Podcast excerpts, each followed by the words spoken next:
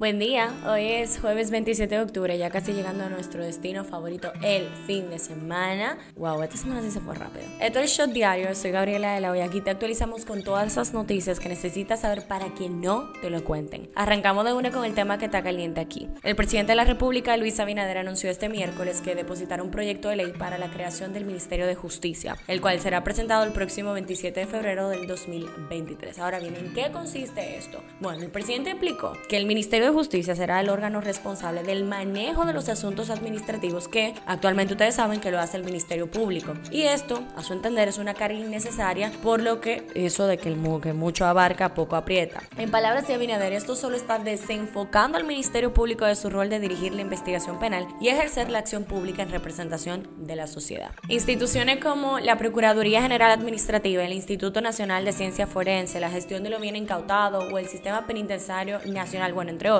pasarían a este Ministerio de Justicia sin que esto implique un costo adicional en el presupuesto del Estado. Supuestamente, ¿verdad? Porque un punto importante a destacar en este último ching es que usualmente las propuestas siempre vienen acompañadas de un signo de peso. El tema que está caliente allá, el Papa Francisco alertó de que la pornografía online, y no solo la criminal, es un vicio que tiene mucha gente, incluso curas y monjas. A lo que les gusta la pornografía un poco normal, así mismo fue que el Papa le llamó. Tengan cuidado con eso, que el diablo entra por ahí. Repetimos, así lo dijo el Papa.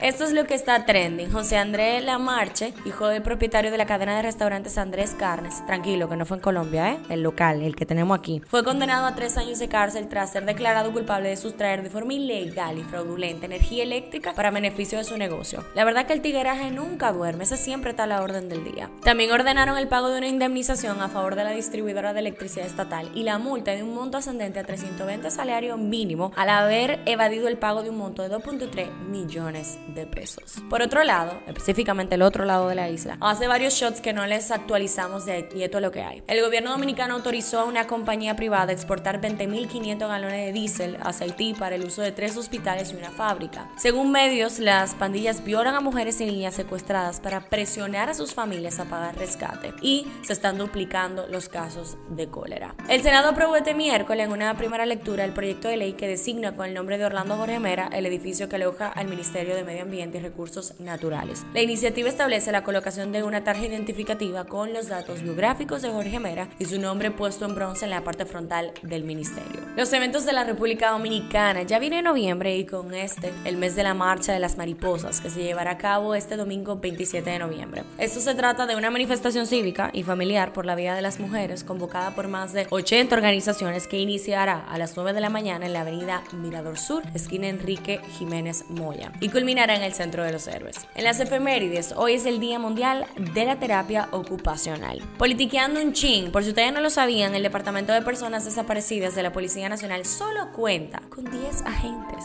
para toda la República Dominicana. Así lo dijo el diputado Orlando Jorge Villegas, el gobernante Partido Revolucionario Moderno, un dato que de verdad es escalofriante. ¿Cuál es el problema actual en los procesos de búsqueda y recuperación de las personas desaparecidas? Que actualmente el Departamento de Desaparecidos de la Policía Nacional solamente cuenta con 10 agentes para el país entero, lo cual naturalmente no es suficiente para la cantidad de casos que se han reportado. Sin embargo, el Estado dominicano cuenta con otras instituciones que tienen recursos y pueden dar apoyo en la búsqueda y la recuperación de las personas desaparecidas. Abel Martínez informó que el miembro del comité político Francisco Javier García fue designado como el coordinador general de su campaña de cara a las elecciones del 2024. Hablando un poco de salud, Mira, con esto de verdad que no queremos asustarte ni recordar viejo trauma, pero la noticia es la noticia. La ciudad china de Wuhan cerró uno de sus distritos centrales tras un rebrote de casos de COVID-19, mientras el país mantiene su enfoque de tolerancia cero hacia el coronavirus,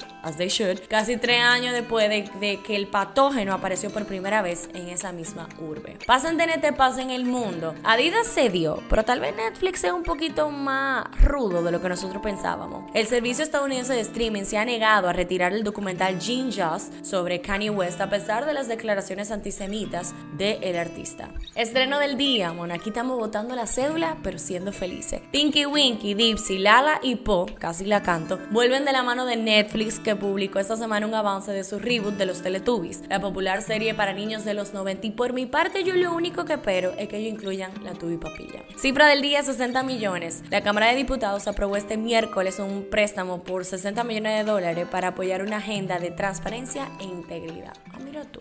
Este show llega a ustedes gracias a Arina Mazorca. Y bueno, esto ha sido todo por el día de hoy. Recuerden seguirnos en nuestras redes arroba Faya Media para más actualizaciones durante el día. Nos vemos cuando nos escuchemos. Cuídense.